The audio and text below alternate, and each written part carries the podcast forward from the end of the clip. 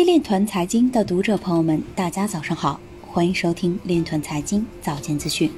今天是二零二零年七月七日，星期二，农历庚子年五月十七。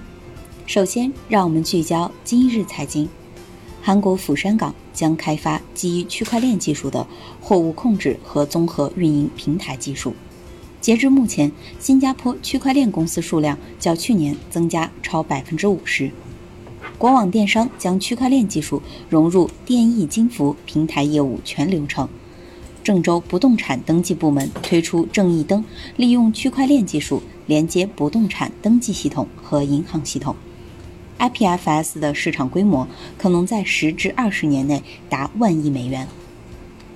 三部门联合发布区块链工程技术人员等九个新职业。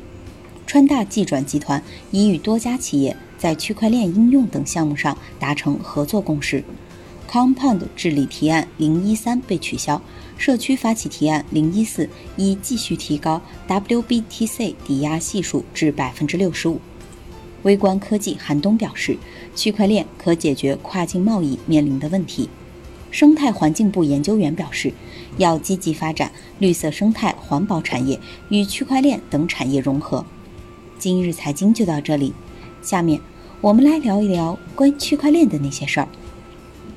据深圳晚报消息，近日在市发改委牵头推动下，深圳市税务局研发上线了区块链破产事务办理联动云平台。该平台利用区块链技术不可篡改、公开透明、安全性高的特点，将破产流程中涉及政府部门的事务办理、债权申报等事项进行全链条管理，并为用户提供可查询、可验证、可追溯的信息化解决方案。目前，区块链破产事务办理联动云平台的首批用户为深圳市税务局和六十五家破产管理人。下一步，该平台将向更多的商事主体开放，同时推广应用到民政、财政、金融、工信、人社、司法等部门，进一步健全办理破产机制，打造更加优良的营商环境。